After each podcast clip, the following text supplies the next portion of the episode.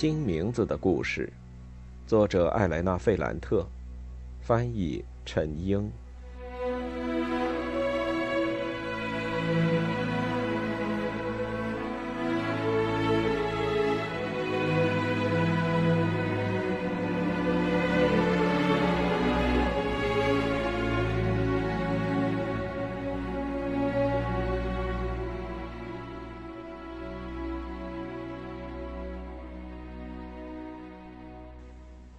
百一十二。艾达回到上班的地方，他气喘吁吁，非常激动。斯特凡诺阴沉着脸，平静地问他：“你去哪儿了？”他当着那些等着买东西的顾客，回答说：“我去帮你收拾了一下你家，真是太龌龊了。”然后，他对着柜台外面的人说。床头柜上的灰尘呐，那么厚，都可以写字了。斯特凡诺什么都没有说，这让那些顾客有些失望。后来到了打烊的时候，商店里已经没有人了。艾达擦洗打扫，总是用眼睛的余光看着情人。他没有什么特殊反应。还是在收银台那里算账，抽着烟味很冲的美国烟。最后，他把烟屁股掐灭了，拿过杆子把卷帘门拉下来，是从里面拉下来的。你要干什么？艾达警惕地说：“我们走后门。”说完，他就狠狠打了他的脸，先是用手心，然后是用手背。艾达靠着柜台才没晕过去。你怎么敢去我家？他用一种压抑的声音说，因为他不想吼出来。你怎么敢去搅扰我的妻子和儿子？最后，他感觉到自己的心脏快要炸了。他尽量平静下来。那是他第一次打他。他颤抖着低声说：“再也不要这么做了。”然后，他离开了商店，让他一个人在那里流血。第二天，艾达没去上班。他被打得不成样子。他出现在莉拉的家里。莉拉看到他脸上的青印子。马上就让他进来。给我泡一杯柑橘茶，梅丽娜的女儿说。莉拉给他泡了一杯。孩子真漂亮，是啊，跟斯特凡诺长得一模一样，不像。眼睛很像，嘴也很像，不像。你要看书的话，你就去吧，我来收拾屋子，照顾小孩儿。莉拉盯着他，几乎是用一种调侃的语气对他说：“你想干什么呢？就干什么，但不要碰我的孩子。你别担心，我不会伤害他的。”艾达干起活来，他收拾屋子、洗衣服，把衣服晒在太阳底下，做了午饭，做了晚饭。最后，他停了下来。很入迷的看着莉拉跟小孩玩。他几岁了？两岁零四个月，他还小。你太为难他了。没有，他做他能做的事儿。我怀孕了。你说什么？真的，我怀孕了。是斯特凡诺的吗？当然了。那他知道吗？不知道。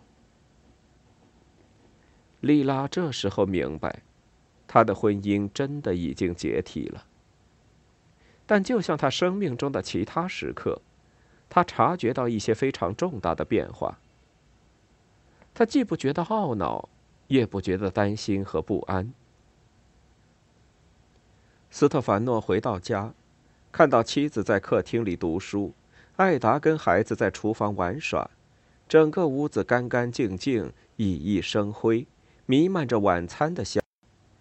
他意识到，他的那一顿痛殴没起到作用，他的脸变得苍白，喘不上气来。你走吧，他低声对艾达说。我不走。你到底想干什么？我想待在这里。你要把我逼疯吗？是啊，这样我们就是两个疯子。莉拉合上书，抱过孩子，什么话都没有说。他把自己和孩子关在了小房间里，就是之前我在里面学习用的那个房间。现在小李诺睡在那儿。斯特凡诺对他的情人低声说：“你会把我毁掉的。你不是真的爱我，艾达。你想让我失去所有的顾客？你想让我成为一个穷光蛋吗？你知道现在生意已经不太好了。求求你，你告诉我你要什么，我会给你的。我想一直跟你在一起。可以，但不能在这儿。就在这里。这是我家，有丽娜在，还有我儿子。”从现在起，我也要住这儿。我怀孕了。斯特凡诺坐了下来，他默默的看着站在他面前的艾达和他的肚子，就好像想透过他的肚子、他的内裤、他的皮肤，看到那个孩子正在成型，一个活生生的孩子正要跳到他身上。这时候，有人敲门。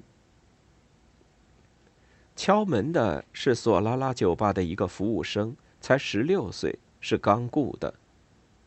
他告诉斯特凡诺，米凯莱和马切洛想马上见他。斯特凡诺立刻动身，他觉得这个要求对他来说是一根救命的稻草，可以让他躲过家里的这场暴风雨。他对艾达说：“你待在这儿，别动。”他对他微笑了一下，点了点头。斯特凡诺马上出去了，坐上索拉拉兄弟的车。他想，我也许真的是摊上什么事儿了，我该怎么办呢？假如我父亲还活着，他一定会拿一根铁棍打断我的腿的。女人，债务，索拉拉太太的红本子，是什么地方出了问题？丽娜，是丽娜把我毁了。马切洛和米凯莱他们到底要什么？这么着急？他后来发现，他们要的是旧肉食店。他们没有明说，但让他自己猜。马切洛只是说可以再给他一笔钱，但是他说塞鲁罗鞋子要彻底归他们。他们再也受不了李诺那个不肯吃苦、一点不中用的人，但他们需要抵押一处不动产，一个店铺。你想想吧。说完，他就走了。他说他有事儿。这时就剩下斯特凡诺和米凯莱面对面。他们讨论了很长时间，看李诺和费尔南多那个小工厂还有没有救。他们研究了一下，不用马切洛说的那个抵押，看能不能解决问题。但最后，米凯莱摇着头说：“需要抵押的，你那些丑事儿对生意没什么好处。”我不明白你说什么。哼，我明白的很。你更爱谁呢？是丽娜还是艾达？那不关你的事儿。不能这么说，斯特。假如牵扯到钱。你的事儿就是我的事儿，那我怎么跟你说呢？我们都是男人，你知道是怎么回事儿。丽娜是我妻子，艾达是另一回事儿，所以你更喜欢艾达喽？是。那你把情况理清了，我们再谈。斯特凡诺度过了一段非常黑暗的日子。为了从这个混乱的漩涡中出来，他和艾达吵架，和莉拉吵架，生意经常都没法做。旧肉食店经常关着门。整个社区的人都在看笑话。他们现在还记忆犹新，当时很般配的一对俊男靓女，还有敞篷车。伊朗的苏拉雅和沙赫过来了，约翰和杰奎琳·肯尼迪过来了。现在闹到这个地步。最后，斯特凡诺做出了让步。他对莉拉说：“我给你找了个很好的地方，适合你和小李诺住。”你真是……我每两星期来看一次孩子。对我来说，你不看他都行，他也不是你的儿子。你真是一坨屎！你逼着我对你动手吗？想打就打呗，我早被打皮实了。你考虑你的儿子，我考虑我的。他喘息，生气，真的想过去打他。那房子在吴美罗区。在哪儿？我明天带你去看，在艺术家广场。莉拉这时忽然想起了米凯莱之前对他的提议。我在吴美罗那里买了一套房，在艺术家广场。假如你愿意，我马上可以带你去看。我买这房子的时候想的是你。你在那里想干什么都可以，读书、写东西。设计点什么，睡觉、欢笑、说话，你和孩子待在那里，我只想看着你，听你说话。她有些难以置信的摇了摇头，对她丈夫说：“你真是个混球。”一百一十三。现在。莉拉躲在了小里诺的房间里。她想着自己应该怎么办。他父母的家，他现在从来都不回去。他已经从那个家里出来了，他要为自己的生活负责。他不想再回去当女儿。他也不能靠他哥哥。李诺现在已经不可理喻。他在皮诺奇亚身上报复斯特凡诺的所作所为。他甚至开始和他的岳母玛利亚吵架，他很绝望，一点钱没有，而且还欠了很多债。他只能靠恩佐。他一直都很信任他，这次也一样，尽管他一直都没出现，好像从这个社区消失了。他想，他答应过我的，他说要把我从这地方弄出去。但有时候，他希望恩佐不要信守诺言，他担心自己会拖累他。他不担心恩佐和斯特凡诺之间的冲突，因为丈夫已经放弃自己了。虽然他有着猛兽一般的力量，但他实际上很懦弱。他害怕的是米凯莱。今天不会，明天也不会。但他总会在我意想不到的一天出现在我的面前。假如我不屈服，他会让我付出代价，他会让那些帮助我的人付出代价。因此，我最好是自己走开，不要卷入任何人。我应该找一份工作，什么工作都可以，只要能挣到一些钱，让孩子有吃的，有地方住。一想到孩子，他就觉得无力。小李诺的脑子里会留下什么样的印记呢？什么样的场景和语言？他很担心，有些声音已经传到了孩子的耳朵里。不知道我怀他的时候，他有没有听到过我的声音？不知道他的脑子里留下了什么印记？他有没有感觉到爱，或者感受到被排斥？他有没有感觉到我的激动？怎样才能保护一个孩子？爱他，喂养他，教育他。要做一个滤网，把那些会伤害到他的感情都过滤掉。我失去了他的父亲，他根本就不知道这个孩子的存在。也永远不可能会爱他。斯特凡诺虽然不是他的父亲，但对他付出了一点感情。他因为另一个女人，还有一个更真实的孩子，就把我们出卖了。在这个孩子的身上会发生什么事呢？现在小李诺知道，我如果去另一个房间，他不会失去我，我会继续在他身边。他在用一些东西或者一些想象的东西来训练自己。他已经可以自己拿着勺、叉子吃饭了。他会控制一些东西，改变这些东西的形状。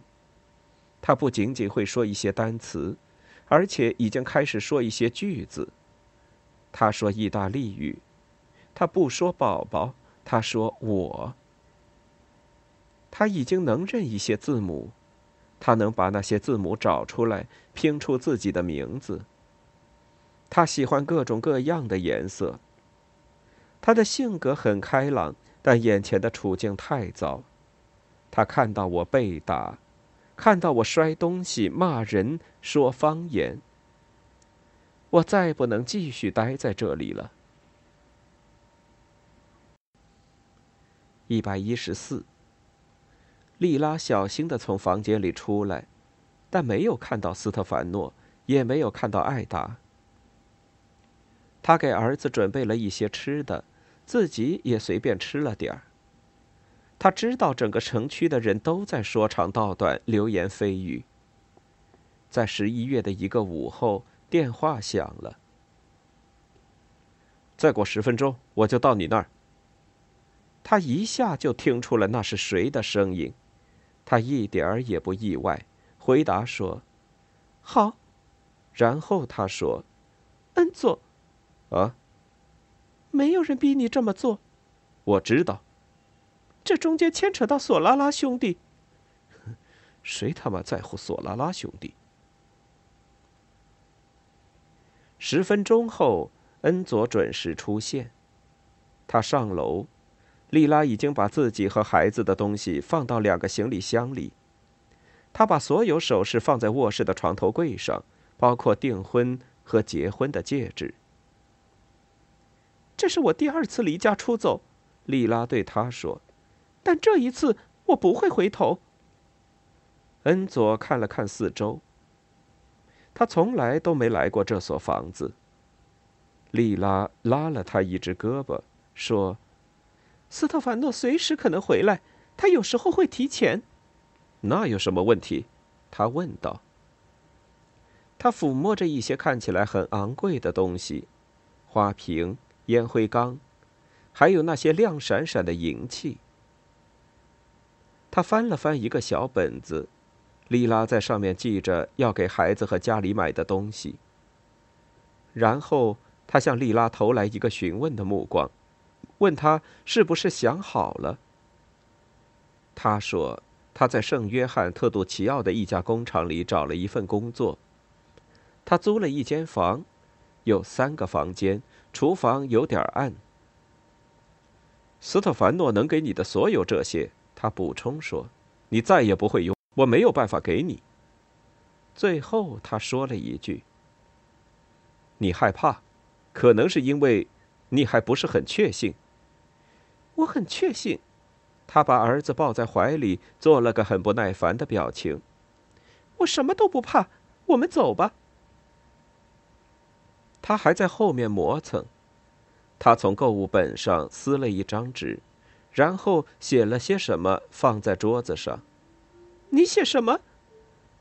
我们在圣约翰的地址。为什么？我们又不是玩躲猫猫。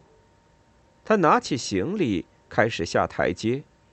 莉拉把门锁上，把钥匙留在了钥匙孔里。一百一十五。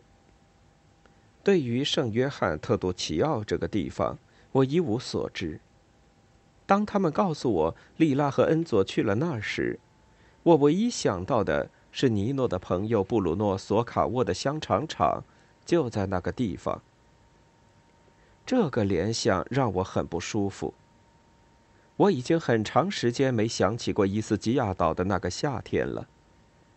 那个幸福的假期已经慢慢褪色，他糟糕的一面正在显露出来。我发现那时候的每种声音、每种味道都让我很恶心。记忆中最让我难以忍受的，就是在马龙蒂海滩的夜晚，我和多纳托·萨拉托雷之间发生的事。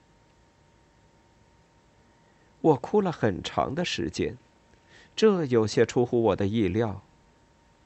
当时发生在莉拉和尼诺身上的事让我非常痛苦。这使我觉得那个夜晚是愉悦的。但经过很长时间之后，我意识到，在黑暗中，在冰冷的沙子上，我和我所爱的那个男孩的父亲，一个庸俗的男人发生关系，第一次被插入，真是一件不光彩的事。我为此感到耻辱。这种羞耻感。和那段时间我感受到的其他羞耻感混合在一起，让我很崩溃。我不分昼夜的忙着写论文，我纠缠着彼得罗，我大声给他读我写好的部分。他总是很客气，摇摇头，随口引用维吉尔或其他古罗马作家的段落，说可能对我有用。我记下他说的每句话，然后写进论文里。但我很沮丧。我游移在两种截然不同的情绪里。我寻求帮助，但又觉得很屈辱。我对彼得罗很感激，但也充满敌意，尤其是当他尽一切努力不让我觉得有负担时。最让我觉得不快的一件事。是我曾去找一位四十岁上下的助教，让他看我的研究成果。他也在辅导彼得罗的论文。他是个严肃认真但也很热情的人。我看到他对待彼得罗的态度，好像他在大学已经有了自己的职位，而我只是一个普通的好学生。我常常因为愤怒、高傲。或者害怕承认自己低人一等，而拒绝跟这个老师交谈。我想，我要比彼得罗做得更好。虽然他比我知道的东西多，但他很灰暗，没有想象力。他的研究方式，给我提建议的方式，太过于小心翼翼。就这样，我推翻了之前写的东西，重新写。我按照自己认可的方式去写。我去找导师时，他听我说了我的想法。是的，他是表扬了我，但轻描淡写，就好像我竭尽全力也不过如此。我很快就明白，彼得罗·艾罗塔在大学有一个未来，而我没有。关于这一点。有一次，我还说了一句很冒失的话。这位助教对我很友好，他说：“您是一个非常聪慧的学生，您在毕业之后想教书吗？”我以为他说的是在大学里教书，我高兴的欢呼了一下，脸颊变得滚烫。我说我喜欢，也喜欢做研究。我说：“我愿意继续研究《艾尼阿斯纪》第四卷。”他马上发现我理解错了，有点尴尬。他搪塞说：“一辈子学习是好事儿。”他建议我去参加一个秋季举行的考试，是幼师学院的招聘。我们当然需要最好的师资来培养最好的小学老师。他加强了语气，激励我。事情就是这样。我觉得很羞耻，我的自负，还有渴望像彼得罗一样出色的野心一直在增长。我跟他唯一的共同点，就是天黑的时候我们在暗处的相互爱抚。他会在我身上磨蹭喘息，但对我没有进一步的要求。我觉得很压抑。有一段时间，我没法继续写论文。我看着书上一行行的字，但一个字都看不进去。我躺在床上盯着天花板，想着自己该怎么办。最后，我妥协了。毕业之后，我要回到我的出生地，回到那个城区，到一所中学里去教书。当中学老师，要比奥利维耶罗老师等级高一些，和加利亚尼老师一样，或者稍微低一个等级，成为格雷科老师。在社区，大家会认为我是个重要人物。一个门房的女儿，从小就好学，后来学有所成。只有在熟悉了比萨之后。在认识了那些重要的教授，认识了彼得罗、玛利亚罗莎和他们的父亲之后，我才非常清楚地认识到，我走不了太远。我费了很大力气，有过很多希望和美好的时光，我会一辈子都怀念和弗朗克·马里在一起的美好时光。那些年，那些快乐的时光，和他在一起是多么美好。当时我没有明白它的重要性，现在我越来越抑郁。下雨下雪，寒冷的日子。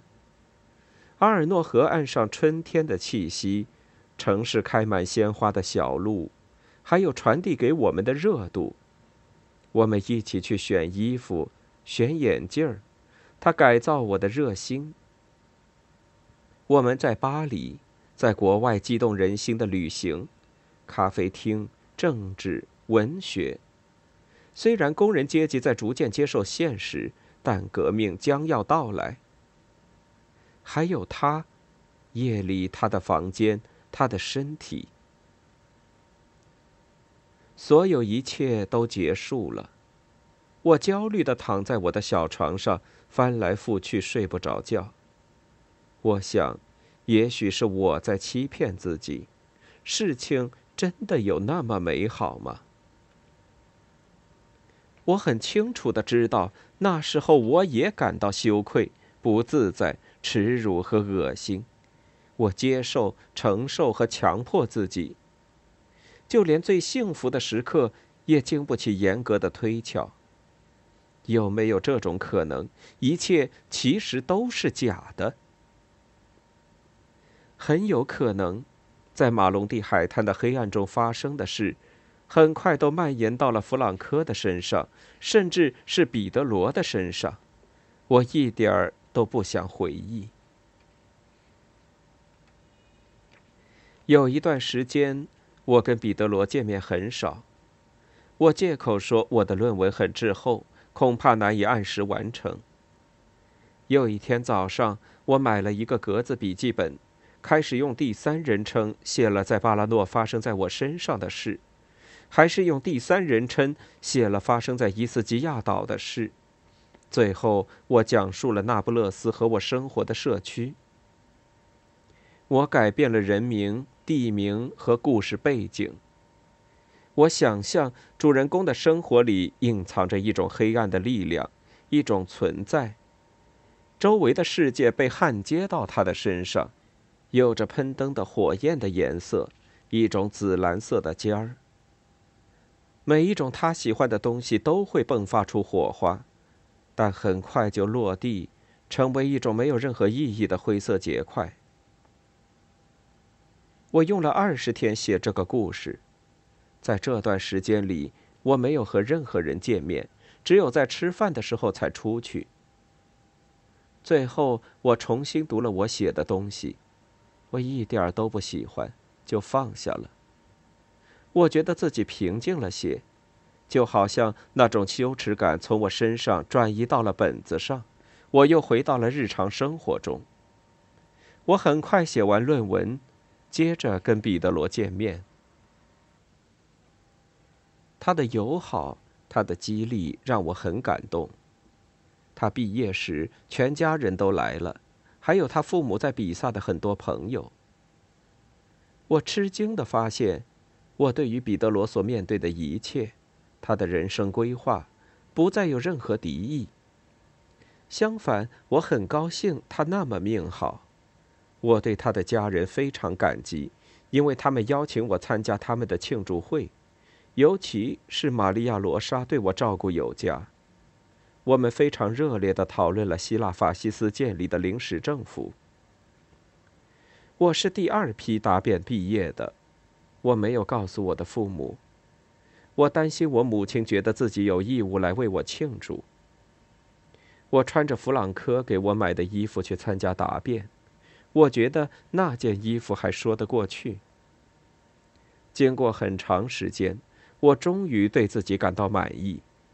在不到二十三岁时，我已经大学毕业，文学专业。我以满分一百一十分的成绩毕业。我父亲只不过小学五年级，我母亲只上到小学二年级。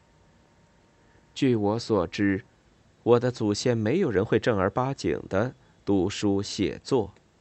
我真是做了一件很了不起的事。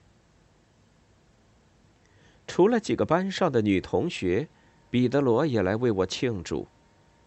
我记得那天天气很热。经过学校的典礼和仪式，我回到房里想歇一下，把我的论文放下。他在楼下等我，他想带我去吃晚饭。我看着镜子里的自己，我觉得自己很美。我拿起写着故事的本子，把它塞到包里。那是彼得罗第一次带我去餐馆吃饭，弗朗科以前经常带我去吃饭。他教会了我餐具还有杯子摆放的位置。彼得罗问我：“我们算是男女朋友吧？”我微笑着说：“我不知道。”他从口袋里拿出一个盒子递给我，小声说：“过去这一年，我都认为我是你的男朋友。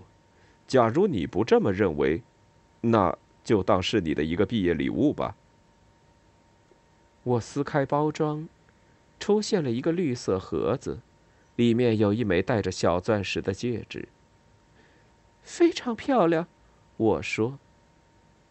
我试了一下，尺寸刚好合适。